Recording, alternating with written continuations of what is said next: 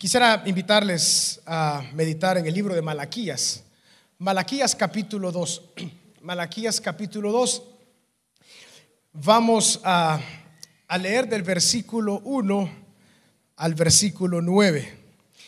Malaquías capítulo 2, del versículo 1 al versículo, al versículo 9. La palabra del Señor nos dice de la siguiente manera, ahora pues, oh sacerdotes, para vosotros es este mandamiento. Si no oyereis y si no decidís de corazón dar gloria a mi nombre, ha dicho Jehová de los ejércitos, enviaré maldición sobre vosotros y maldeciré vuestras bendiciones y aún las he maldecido, porque no os habéis decidido de corazón.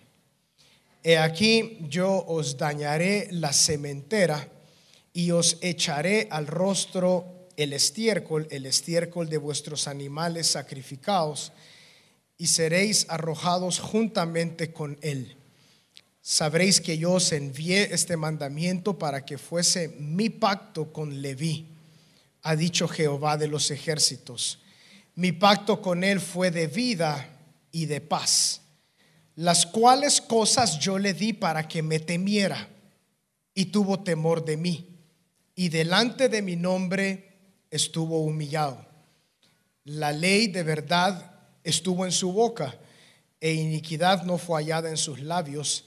En paz y en justicia anduvo conmigo y a muchos hizo apartar de la iniquidad, porque los labios del sacerdote han de guardar la sabiduría y de su boca el pueblo buscará la ley.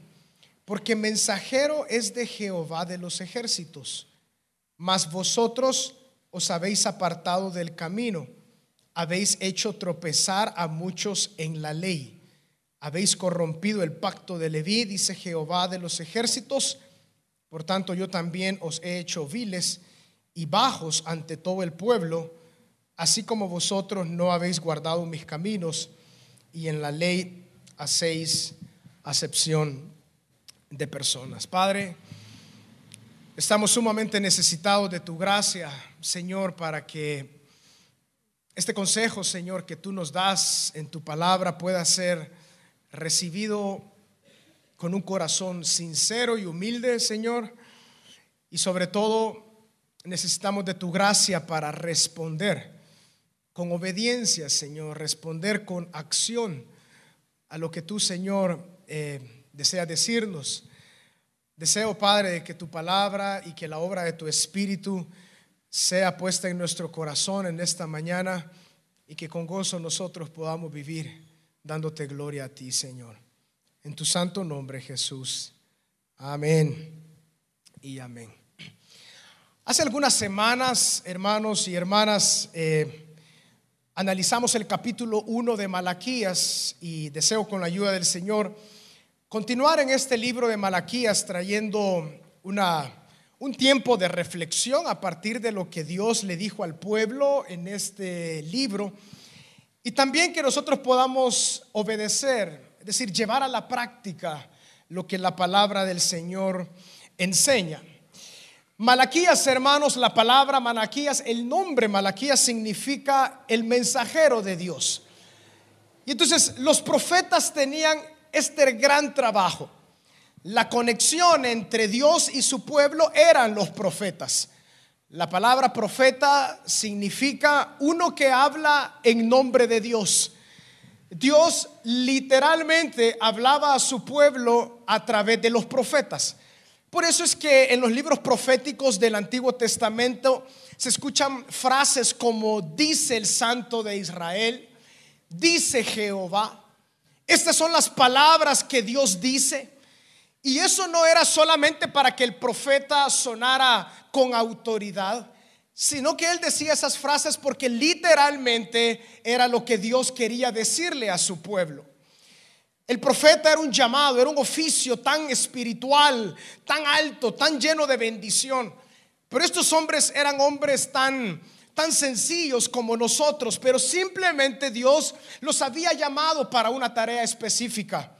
Cuando Jeremías era un joven, Dios le dijo, no digas que eres joven, porque donde yo te envíe irás tú.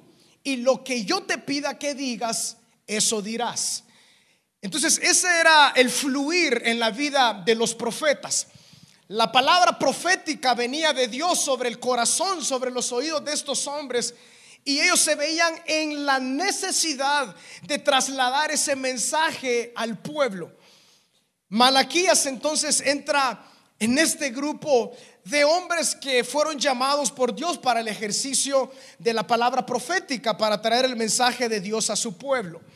La mayoría de la profecía del libro de Malaquías es una profecía exhortativa, pero exhortativa en un punto desesperante. Algunos han considerado que los profetas son como los superhéroes de Dios. Es decir, hombres que Dios enviaba a su pueblo porque la situación era tan complicada y necesitaban ellos volver al camino. Los profetas muy particularmente llamaban al pueblo a que volvieran a Dios. Una y otra vez la palabra profética tenía ese componente.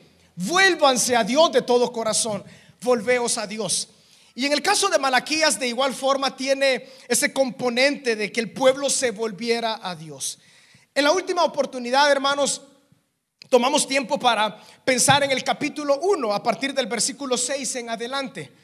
Vimos de que el profeta Malaquías, inspirado por el Espíritu Santo, quería llevar al pueblo a, a que ellos entendieran su condición y accionaran a través de preguntas, preguntas retóricas. Las preguntas retóricas tienen ese elemento de que al que se le hace la pregunta ya sabe la respuesta, pero se le hace para que tome tiempo para pensar. Diversas preguntas en el capítulo 1 le hizo Malaquías al pueblo. Pero en este capítulo 2, él sí tiene un destinatario más directo. En el capítulo 1 habló al sacerdocio y al pueblo. Pero en el capítulo 2, en estos nueve primeros versículos, habla directamente a los sacerdotes. Por eso, hermanos, en el versículo 2 del capítulo 2 encontramos esta pregunta, o más bien esta frase, si no oyereis y si no decidís de corazón dar gloria a mi nombre. Y esta frase quiero utilizar para traer el tema en esta mañana y en esta oportunidad, nuestra decisión personal de dar gloria a Cristo nuestra decisión personal de dar gloria a nuestro Señor Jesucristo. No es fácil traer aplicaciones a nuestra vida en este tiempo a partir de los escritos del Antiguo Testamento, pero el Espíritu Santo cuando meditamos en su palabra, Él nos da esa gracia, ese entendimiento para traer cerca de nuestro corazón lo que la palabra quiere decirnos, lo que el Espíritu Santo desea decirnos. Pero para traer, hermanos, una aplicación, considero, valedera a nuestra vida, debemos tomar algunos detalles a considerar. Por eso en esta enseñanza deseo traer algunos detalles a consideración y luego algunas aplicaciones prácticas para nuestra vida hoy en día en el tiempo de la iglesia de Cristo. El primer detalle que resalta en el capítulo 2 es el sacerdocio. Porque el versículo 1 dice, ahora pues, oh sacerdotes, para vosotros es este mandamiento. Cuando el pueblo de Israel sale de Egipto, ellos van avanzando y avanzan, cruzan el Mar Rojo de una forma milagrosa. Y Dios los lleva por el lugar del desierto y llegan a este monte conocido como el monte Sinaí. En el monte Sinaí Dios toma tiempo para hablar a Moisés. A Moisés se le fueron mostradas una gran cantidad de cosas. Se le mostró el tabernáculo, se le mostró la ley, se le mostró el propósito por el cual Dios los había sacado de Egipto. Digo esto porque dentro de lo que se le mostró a Moisés, se le mostró en el tabernáculo la división o la separación de la tribu de Leví. Jacob tuvo doce hijos. De los hijos de Jacob salieron estas doce tribus de Israel.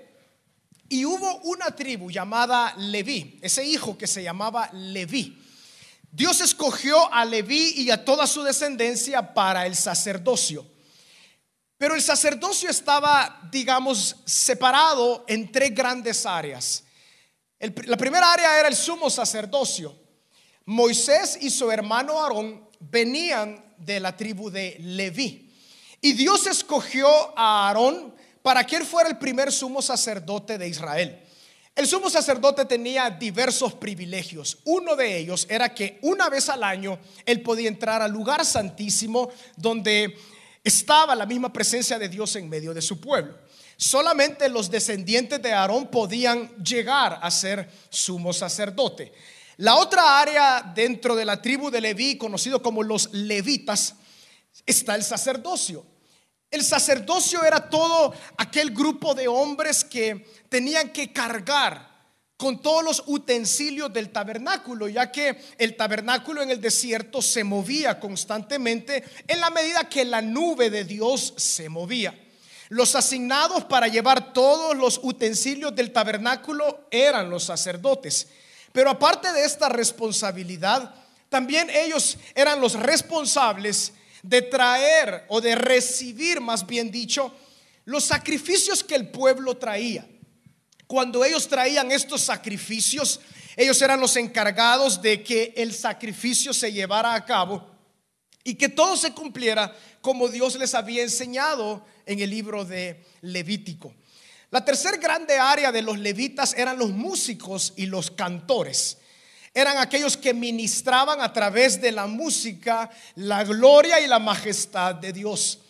Hay una descripción muy hermosa en el tiempo de David de cómo los músicos y los cantores ejercían el ministerio de una forma muy hermosa, muy ordenada y organizada. Estos hombres entonces eran aquellos que ministraban a Dios y que el pueblo se veía bendecido en medio de toda esta alabanza y cánticos al Señor. De esta forma, hermanos, tan breve, porque la verdad que es sumamente breve para todo lo que dice la palabra desde Éxodo a Levítico y aún a Deuteronomio. Pero vemos estas tres grandes áreas del sacerdocio o, de los levitas. En este caso, en el libro de Malaquías, la palabra es directa a los sacerdotes.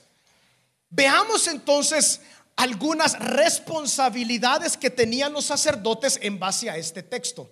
Los sacerdotes tenían más responsabilidades que estas, pero estas son las que el Espíritu Santo quiso dejar a través del profeta Malaquías y son las relevantes para el pueblo en ese punto. Veamos lo que dice el versículo 3. Y sabréis que yo os envié este mandamiento para que fuese mi pacto con Leví, ha dicho Jehová de los ejércitos. Dios había establecido un pacto de amor y de misericordia. Olvidé algo, hermanos, antes de proseguir a las características o a los propósitos de los sacerdotes. Estos capítulos de Malaquías y también otros escritos, sobre todo proféticos, hay algunas personas que dicen, el Dios del Antiguo Testamento no es el mismo del Nuevo Testamento. En el Antiguo Testamento vemos un Dios tajante, un Dios que no tenía compasión, un Dios que no tenía misericordia, pero en el Nuevo Testamento vemos un Dios de gracia, vemos un Dios de amor. Considero, hermanos, que perderíamos nosotros de vista, si pensamos de esa manera, perderíamos de vista la grandeza del Dios eterno y santo al cual nosotros adoramos y que también desbalancearíamos la realidad de la revelación que Dios ha concedido a través de su Hijo Jesucristo y su palabra a cada uno de nosotros. Debemos de tomar muy en cuenta este balance. Dios amó a su pueblo, Dios escogió a este pueblo, lo bendijo de una forma tan grande. Y eso es una realidad.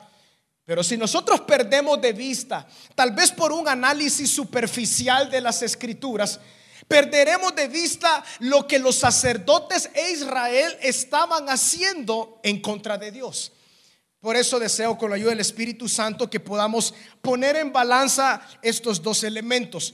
Porque en estos versículos encontramos palabra fuerte para Israel. Encontramos versículos y expresiones difíciles de discernir. Sobre todo la versión Reina Valera es una versión literal de la palabra, pero en Reina Valera es una versión con mucha prudencia y cuido en lo que se ha dicho. Hay otras versiones que de una forma más precisa o directa establecen un significado directo de su idioma original, dando a entender lo, lo duro que eran algunas cosas. Por ejemplo, el versículo 3. El versículo 3 no es fácil de discernir o de entender o de pensar de lo que estaba sucediendo. Recordemos de que estos escritos proféticos entonces tienen la capacidad de dar al pueblo con lo que ellos podían ver y entender en ese momento la reprensión de Dios. Habiendo dicho eso, hermanos, el versículo 4 y 5 dice lo siguiente una vez más. Mi pacto con él, con Leví, fue de vida y de paz, las cuales yo le di para que me temiera y tuvo temor de mí. Aquí vemos a un Dios lleno de gracia y lleno de amor. Se está diciendo a los sacerdotes, porque ellos entendían de primera mano lo que se les estaba diciendo. Mi pacto con Leví fue de vida y de paz. Yo les di a ellos vida y paz.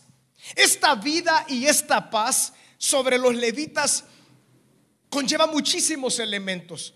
Unos elementos fueron de que Dios les dio a los levitas ciudades donde ellos habitaran.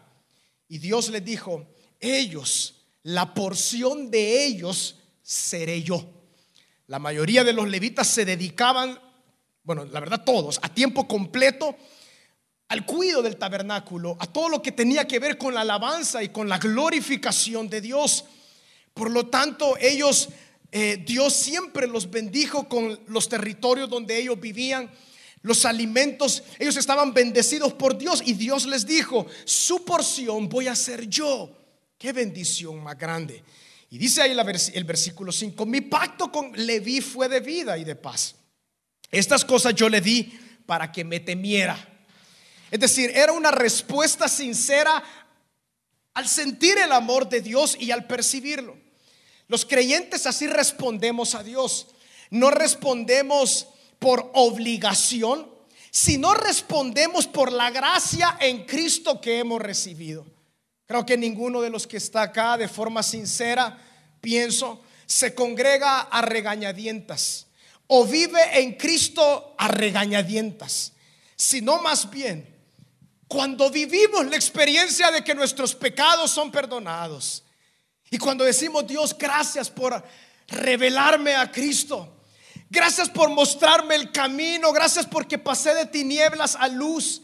Gracias porque de pecado ahora vivo en la vida de Cristo. Gracias porque antes yo estaba lejos de ti, pero ahora a través de Cristo estoy tan cerca, tan pegado a ti. Esa es la, iglesia, la realidad nuestra. De igual forma, Leví había sido llamado y el pacto que se hizo con ellos fue de vida y paz. Y ellos respondieron, Leví respondió con temor a Dios. Y él le dijo, Señor, yo quiero vivir humillado delante de tu presencia, que es lo que dice la última frase del versículo 5. Y delante de mi nombre estuvo humillado. Es el primer detalle. La responsabilidad de los levitas eran vivir en temor a Dios, darle respeto, honra, peso a la realidad de Dios, pero también ellos debían estar humillados delante del Señor. Versículo 6, la ley de verdad estuvo en su boca e iniquidad no fue hallada en sus labios. Los sacerdotes eran los maestros de la ley para el pueblo. Esa verdad tenía que estar en sus corazones. Ellos tenían que entenderla, discernir la palabra de Dios y Dios les había dado la capacidad de que ellos pudieran enseñar al pueblo la ley. Y dice, iniquidad no fue hallada en sus labios. En paz y en justicia anduvo conmigo. Es decir, rectamente le vi, anduvo detrás de mi presencia. Y a muchos hizo apartar de la iniquidad. La realidad de el apartar de la iniquidad al pueblo se daba porque cuando los sacerdotes anunciaban la ley y ejercían el propósito de ser los voceros de la ley para el pueblo, el pueblo se apartaba de la iniquidad porque conocía la verdad, conocía la justicia y conocía lo recto. Por eso es que esta tribu, los levitas, eran llamados para apartar de la iniquidad a este pueblo. Aquí vemos, hermanos, diversos propósitos de los sacerdotes. El versículo 7 dice, los labios del sacerdote han de guardar la sabiduría. Esto no era porque los sacerdotes eran más sabios que los demás. El guardar la sabiduría tiene que ver con que ellos tenían la ley y tenían la capacidad de enseñarla. La sabiduría está en la palabra de Dios. Y de su boca el pueblo buscará la ley, porque mensajero es de Jehová de los ejércitos. Entendemos aquí entonces la descripción de estas responsabilidades que tenían los sacerdotes y los levitas para con el pueblo. Pero ¿qué pasó? El pueblo, siendo cómplices los sacerdotes, se apartaron de Dios. Y en el capítulo 1 analizamos en esa oportunidad, que reconozco que ya fue hace varios domingos, tal vez no lo tengamos tan fresco, pero sí quiero recordarles de cuatro elementos del capítulo 1. La primera pregunta retórica que encontramos en el versículo 6 hacia los sacerdotes es, si yo pues soy su padre, ¿a dónde está mi honra? El pueblo había olvidado el honrar a Dios. Y cuando ellos olvidaron la honra a Dios, la consecuencia es justamente el estilo de vida al cual ellos llegaron. La segunda pregunta fue, si yo soy Señor, ¿a dónde está mi temor? Es decir, ¿a dónde está el peso de la prioridad de lo que yo les he pedido? La palabra Señor en el Nuevo Testamento, la famosa palabra Kyrios, tiene que ver con el dueño de todo. El Señor, el Rey, aquel que por, ha sido creado todo lo que nosotros vemos. Por lo tanto, esa es la realidad. Y cuando nosotros hermanos decimos mi Señor Jesucristo, Él es porque Él es nuestro dueño.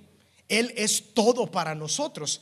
Entonces la pregunta que Dios le hace al pueblo en el capítulo 1 fue, si ustedes me llaman Señor, si yo soy su Señor, ¿a dónde está mi temor? Porque temen muchas cosas menos a mí. El tercer elemento en Malaquías capítulo 1 que Dios le dijo al pueblo es, ¿por qué desprecian la mesa de Jehová? ¿Por qué han visto de menos la santa comunión conmigo? La mesa de Jehová estaba apartada en el lugar en medio del tabernáculo, entre el atrio y el lugar más íntimo que era el lugar santísimo.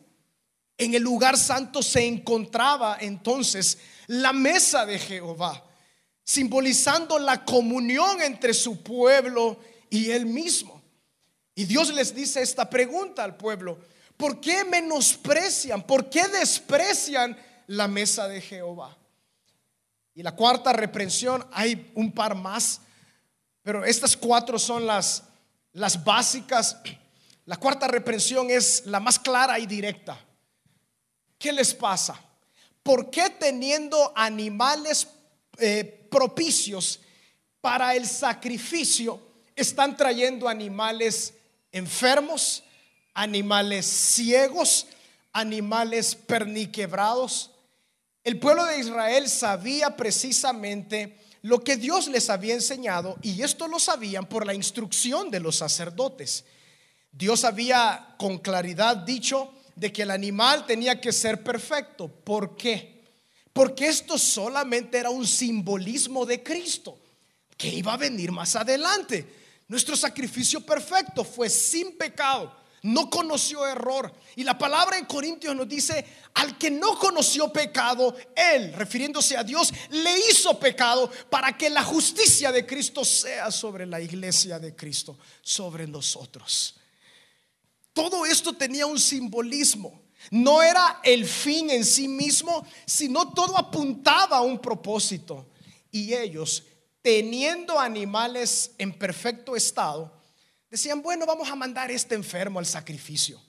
¿Cuál es el detalle de los sacerdotes ahí? El detalle es que los sacerdotes eran los supervisores de esto.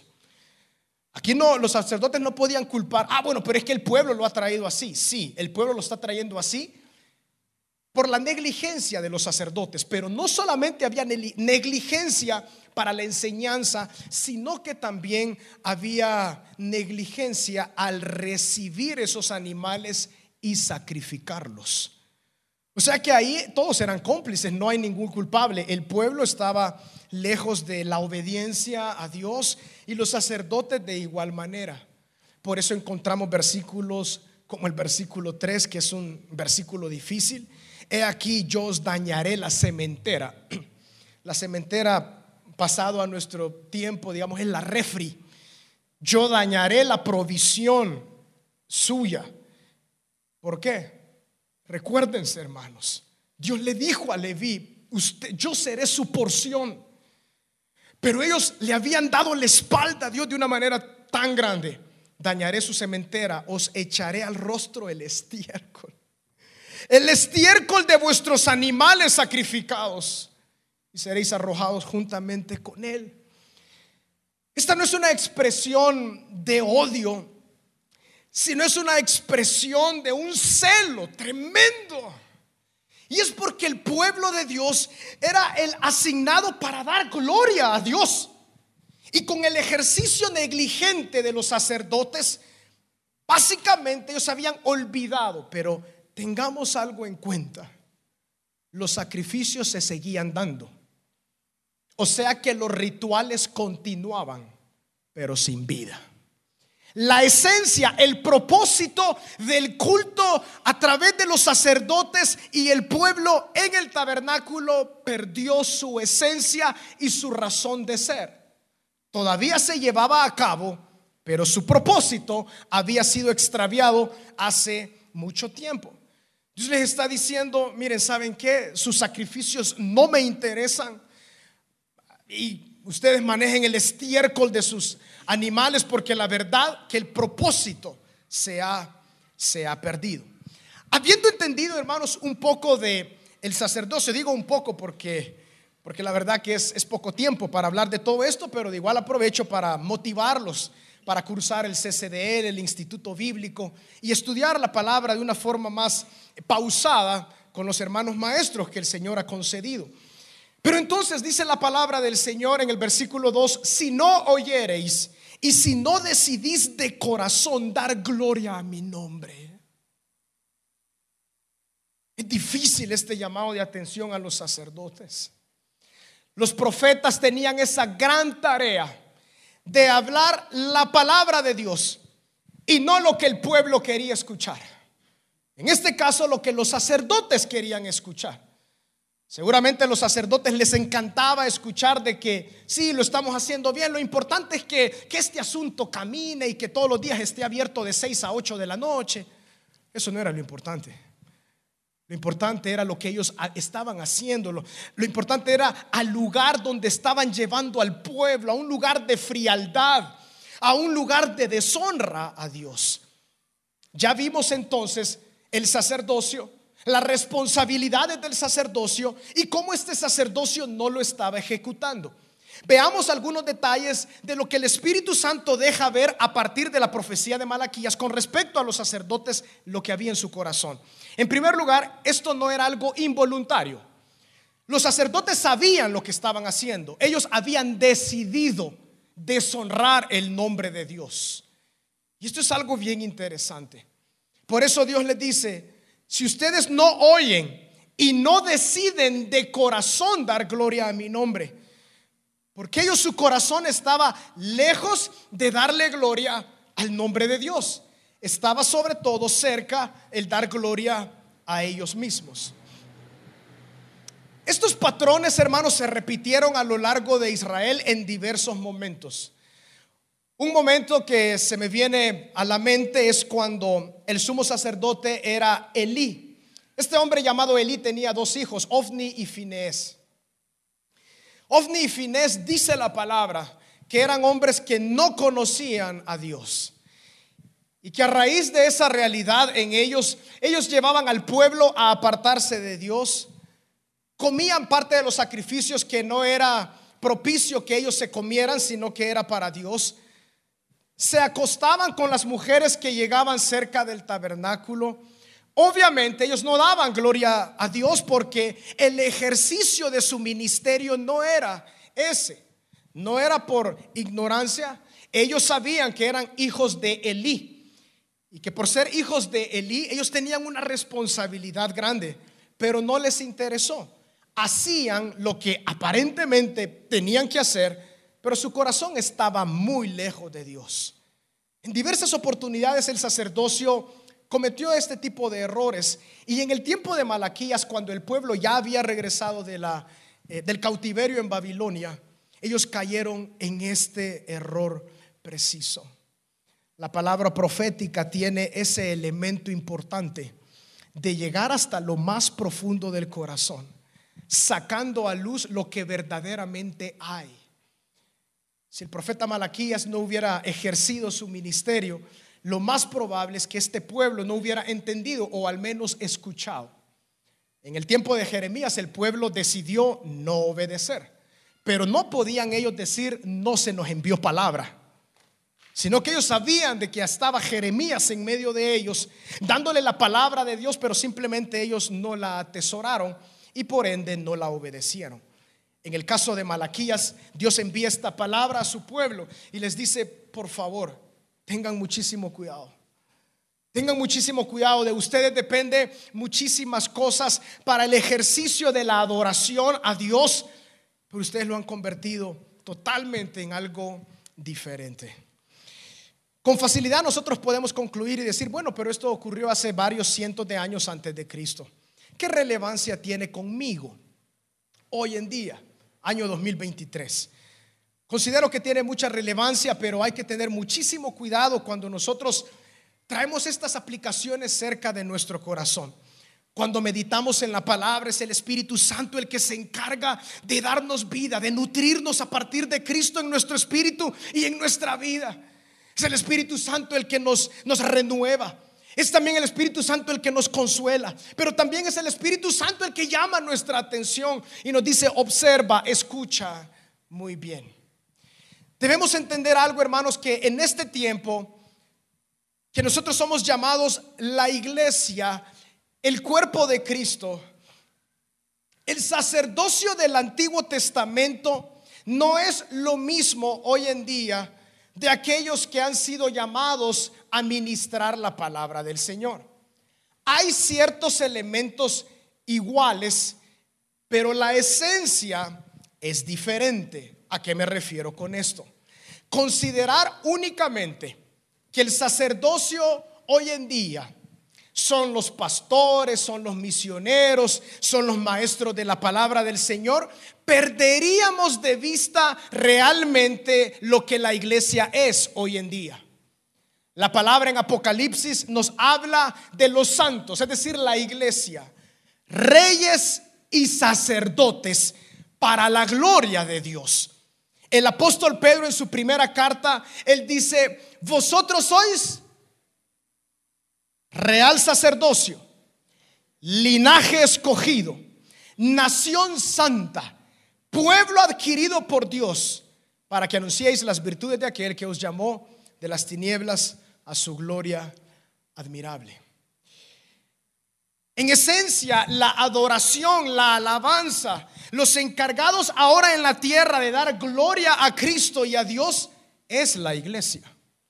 La iglesia tiene este propósito y esta bendición tan grande de parte de Dios, de que somos llamados a ministrar a Dios. Somos llamados a servir a Dios de todo nuestro corazón. Somos llamados a darle gloria, a levantar incienso santo y puro delante de la presencia del Señor. Señor Jesús, hablándole a sus discípulos y a sus oyentes, Él dijo, ustedes, son la luz de la tierra. Ustedes son la sal de esta tierra.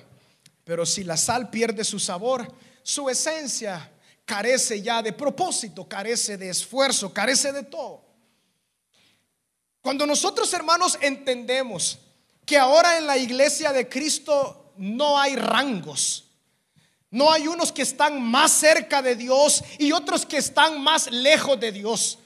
Tal realidad no es lo que el Nuevo Testamento nos enseña. Todo lo contrario, la palabra nos enseña que todos somos ministros de Dios. Todos somos embajadores de Cristo. Cristo ascendió al cielo en gloria y en poder. Y Él dejó a su iglesia para que sea ese canal de bendición para las naciones de la tierra. Por eso es que la obra, la misión de la iglesia es algo global, es algo mundial, no es algo únicamente local. Israel tenía la responsabilidad de dar la gloria de Dios a través de la, su vida, de su vida de ritualismo, de su vida en casa, de su vida de trabajo, de su vida de familia. Todo ellos lo hacían para la gloria del Señor de las victorias que Dios le daba sobre sus enemigos. Esa era la forma en cómo Dios se llevaba la gloria de Dios a través de su pueblo. En este tiempo, la iglesia es el instrumento de Dios para darle gloria a Él. Esto para nada exime de responsabilidad importante a aquellos que son ministros del Señor, pero de igual forma apela e intenta de que la iglesia sepamos nuestro lugar, sepamos quiénes somos, sepamos lo que hemos recibido. Podemos nosotros caer en el error de los sacerdotes en el tiempo Malaquías de solamente tener ritualismo sin vida? Claro que sí. Podemos nosotros caer en aquellas decisiones que no tal vez van en dirección a lo que Dios quisiera que nosotros tomemos las decisiones? Claro que sí. En el caso de ellos, los sacerdotes habían olvidado de ser pregoneros de justicia, es decir, de ser los que enseñaban la palabra de Dios al mismo pueblo para que ellos se apartaran de inequidad y que honraran el nombre de Dios. Por lo tanto, analicemos tres áreas en las cuales los sacerdotes en el tiempo de Malaquías no habían decidido dar gloria a mi nombre. Es decir, en términos prácticos, cómo los sacerdotes no daban gloria al nombre de Dios. En primer lugar, no le daban honra a su padre y no temían a su Señor. Esto es algo bien interesante, hermanos, porque la honra al Padre, en este caso a Dios, y el temor a su Señor, también siendo eh, Dios de los ejércitos, esto no tiene mucho que ver con lo que ellos decían, sino más tenía que ver con lo que ellos hacían. Ellos no estaban obedeciendo a lo que Dios les mandó hacer. Y por esa realidad vienen estas preguntas. Si yo soy su padre, ¿por qué no me honran? Si yo soy su Señor, ¿por qué no me temen? El decidir ellos a no dar gloria al nombre de Dios tiene que ver con sus acciones, con la vivencia de ellos. Y obviamente sus vivencias se quedaban muy al margen de hacer a Dios su Señor, de ser a su Señor alguien digno de reverencia y de temor. Debemos de analizar y tomar tiempo para pensar en estas realidades de este pueblo. Porque como decimos en buen salvadoreño, del dicho al hecho hay mucho trecho. Ellos tenían todavía el culto, pero solamente era de nombre, porque la esencia no estaba ahí y la esencia era dar gloria al nombre de Dios. Pero la obediencia estaba lejos de sus corazones y de tal manera también ellos estaban lejos de la verdadera adoración al Señor. Un segundo elemento práctico de cómo ellos decidieron no darle gloria al nombre de Dios es el desprecio a la mesa de Dios o a la mesa de Jehová, como dice el texto, refiriéndose acá a la comunión. Amados hermanos, Deuteronomio capítulo 7, por cuanto yo os amé y los escogí para que fueran mi pueblo. Ustedes, le dijo Dios, no eran el pueblo más poderoso de la tierra ni el más numeroso, pero ustedes están tan cerca del Dios verdadero porque yo los amé. El pueblo despreció esta realidad. El pueblo despreció que ellos eran los instrumentos de Dios para traer bendición a la tierra y también los instrumentos de Dios a través de los cuales iba a venir nuestro Señor Jesucristo. Despreciaron ellos entonces esta comunión Y lo cambiaron por sus deseos, lo cambiaron por sus vanidades, los cambiaron por sus imaginaciones. En tercer lugar, como este pueblo decidió no dar gloria en su corazón a Dios, a través de no interesarles la adoración a Dios. A los sacerdotes y al pueblo les, les interesó muy poco el culto a Dios. Por lo tanto, ellos permitían estos animales ciegos, estos animales quebrantados, estos animales que no tenían las capacidades esenciales que Dios había pedido. Pero aún así, ellos continuaban. El pueblo decía, bueno, peor es nada, ¿verdad? Algo enviemos al templo, algo enviemos al, tabernáculo. Seguramente quizás ellos consideraron y pensaron, es que los animales enfermos nos van a reproducir más animales enfermos y mejor en el sacrificio, ahí se va, en medio de toda la humazón, ahí se va. Pero delante de Dios nada se va. Delante de Dios nada se va. El pueblo le había dado la espalda a Dios. El pueblo realmente a través del sacerdocio le había dado la espalda a Dios. Traigamos entonces algunas aplicaciones a nuestra vida en este tiempo a partir de esta realidad, de esta palabra de Dios a su pueblo. Hay mucho más, hermanos, que podemos decir. Deje que el Espíritu Santo le ministre en sus devocionales personales, en la meditación de la palabra, al pensar en este libro y en otros libros. Deje que el Espíritu Santo saque a luz realmente lo que el texto quiere dar a comprender y la instrucción que el Señor nos quiere dar pero al menos deseo mencionar cuatro. En primer lugar, dar gloria al nombre de Cristo es una decisión. Así como aquellos que estamos y que somos casados en este lugar, decidimos el entrar en esta bendición que es el matrimonio. Y es una decisión que va con nosotros todos los días, todos los días nos levantamos y tenemos que decidir, decidir amar, decidir seguir adelante, decidir ser pacientes, decidir gozarnos con la mujer de la juventud que el Señor nos ha concedido y viceversa. Es una decisión. Pues de igual forma, tal vez en este altar, tal vez en nuestra casa, tal vez por el camino, no sé dónde Dios impactó nuestra vida y nos pasó de muerte a vida. Nos cambió de las tinieblas a su luz admirable. Y dijimos con todo nuestro corazón, Señor, yo quiero vivir para tu gloria. Yo quiero obedecerte. Yo quiero, Señor, realmente que tú guíes mi camino. Señor, yo quiero que tú seas todo para mí. Y tomamos esa decisión importante, como esa ya himno que nosotros cantamos. He decidido seguir a Cristo. No vuelvo atrás. No vuelvo atrás. Es una decisión darle gloria al Señor. No es algo de que si me conviene o no.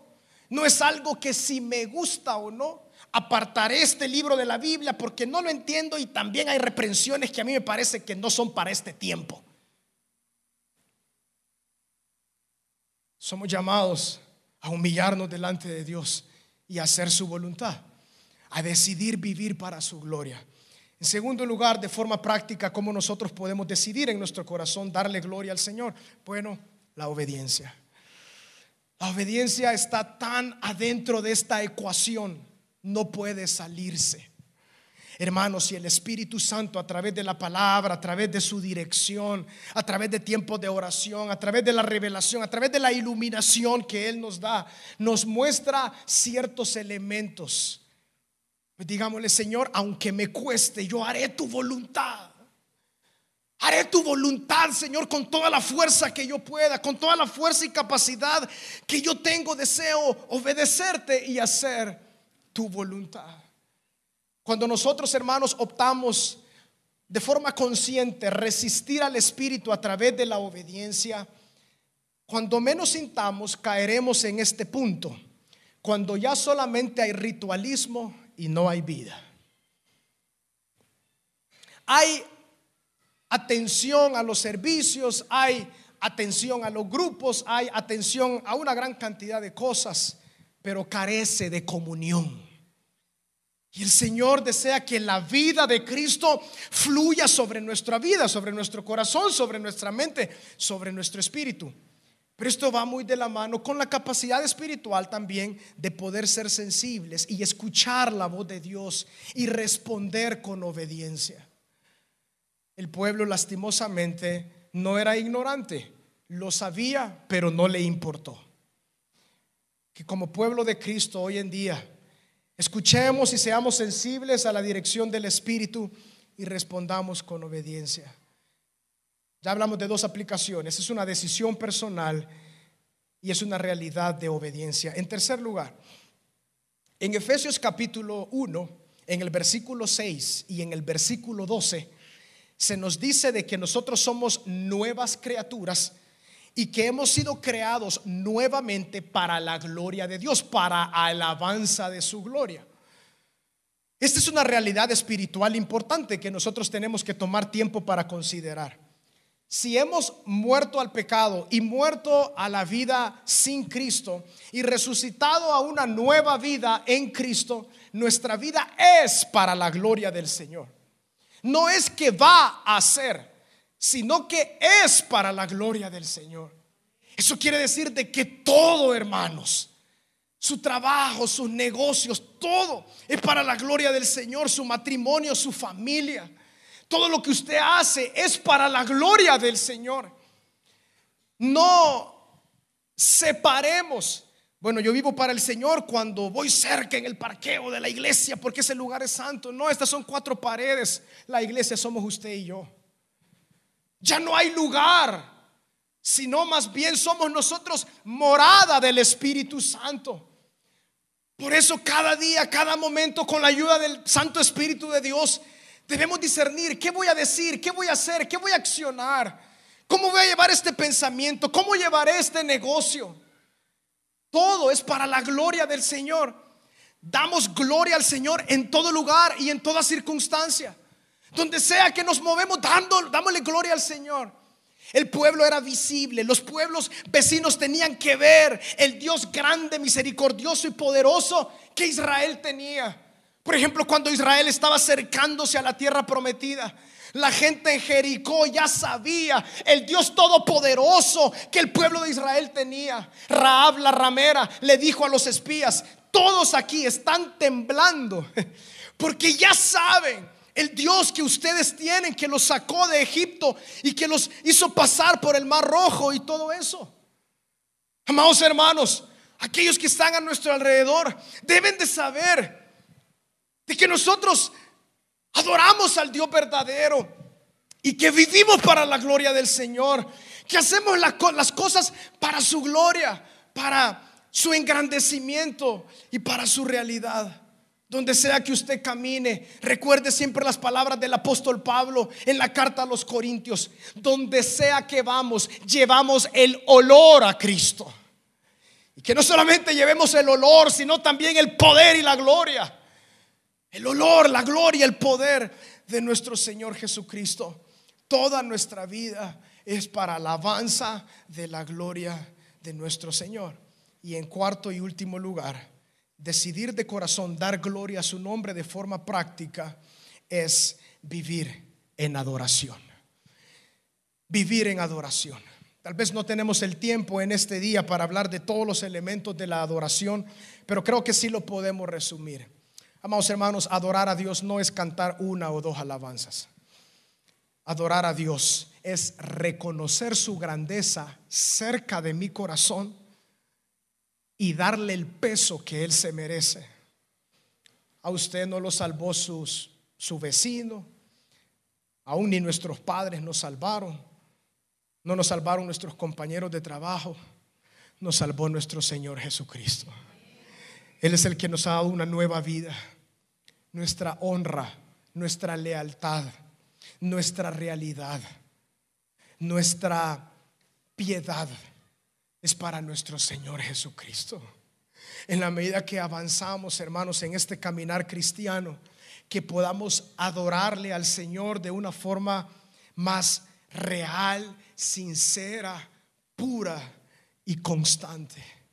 Eso hará que nuestro corazón no caiga en un estado que las cosas divinas, reales, carecen de fuerza y carecen de poder, porque nos acostumbramos más a otras cosas, sobre todo a darle tal vez no la prioridad de vida al Señor. Recordemos lo que el Señor le dijo a estos sacerdotes. Ellos tenían ritualismo, pero no vida.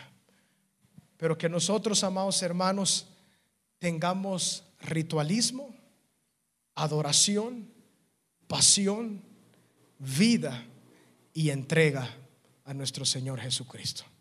Oremos. Buen Padre, gracias Señor. Señor, ayúdanos. Ayúdanos, Padre. Ayúdanos, Señor, a contemplar tu gloria y tu presencia.